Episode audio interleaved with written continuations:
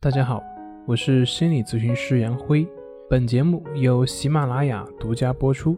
我们的公众账号是“重塑心灵心理训练中心”。今天要分享的作品是：不开心是抑郁症的表现吗？错了，抑郁症的症状是这六个。要说清楚什么是抑郁，这个是一件比较困难的事情，因为每个人的抑郁都有着个体化的体会及理解，自然也会有不同的症状以及表现。一般而言呢，抑郁会对我们的情绪、思维、行为、想法以及生理产生影响。你越是希望自己能够快速的好起来，往往就越难以做到。下面我从几个方面来讲一讲抑郁症的症状以及表现。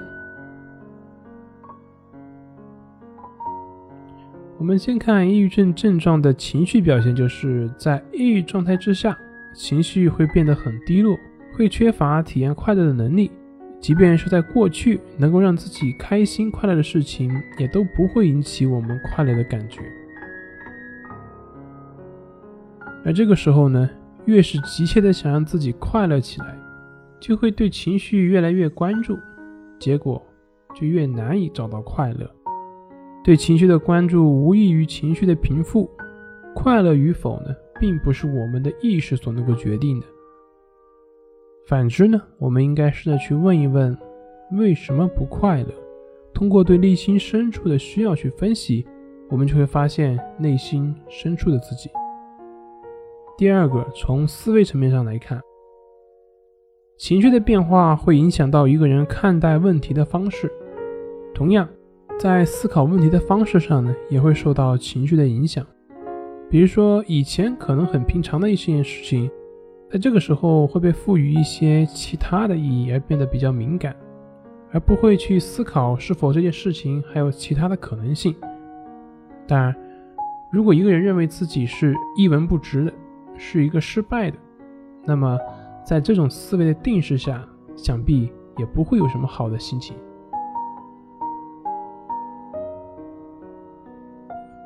第三个表现就是从行为上来说，抑郁会让人变得消沉，想鼓励自己积极起来，似乎都是一件非常困难的事情。在抑郁的面前，我们会变得无能为力，所以呢，我们就只好把自己封闭起来，不再去努力，逃避一切。但是问题是，不管我们怎么逃避，现实并不会改变，所以。治疗抑郁，首先第一步就是要学会去改变生活，学会去面对生活，这是战胜抑郁的第一步。接下来，我们从想象层面上来看，人每天会产生成千上万个念头，同时呢，人会根据这些念头去想象，在抑郁的状态下。人会更容易往负面内容方面去想象，想象自己如果失败了，如果被人拒绝了，如果表现糟糕了，等等等等。虽然我们会极力去避免去往坏的方案去想，试图去放松自己，但是往往很难做到。那么现在是从生理层面上去看，抑郁状态下的人的生理变化主要是两个方面，一方面是我们所能看到的。比如说，像食欲减退，我们的睡眠变化，睡眠变化有的时候会变得过多，有的时候会变得过少，躯体的疼痛感以及紧张感，体重的变化，还有就是性欲的变化。另外一方面是不可见的，主要是大脑内部的一些化学物质分泌的变化，比如说像多巴胺、去甲肾上腺素、五羟色胺。它们统称为单胺类物质。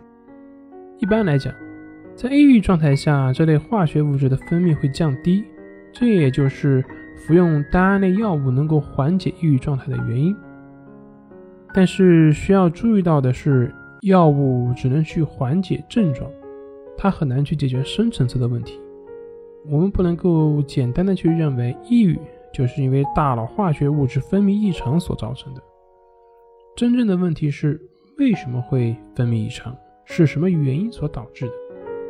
如果影响我们分泌异常的原因没有找到，没有去解决，那么对于治疗抑郁症，它只是症状的缓解，很难做到根本上的清除。好了，今天就分享到这里，咱们下回再见。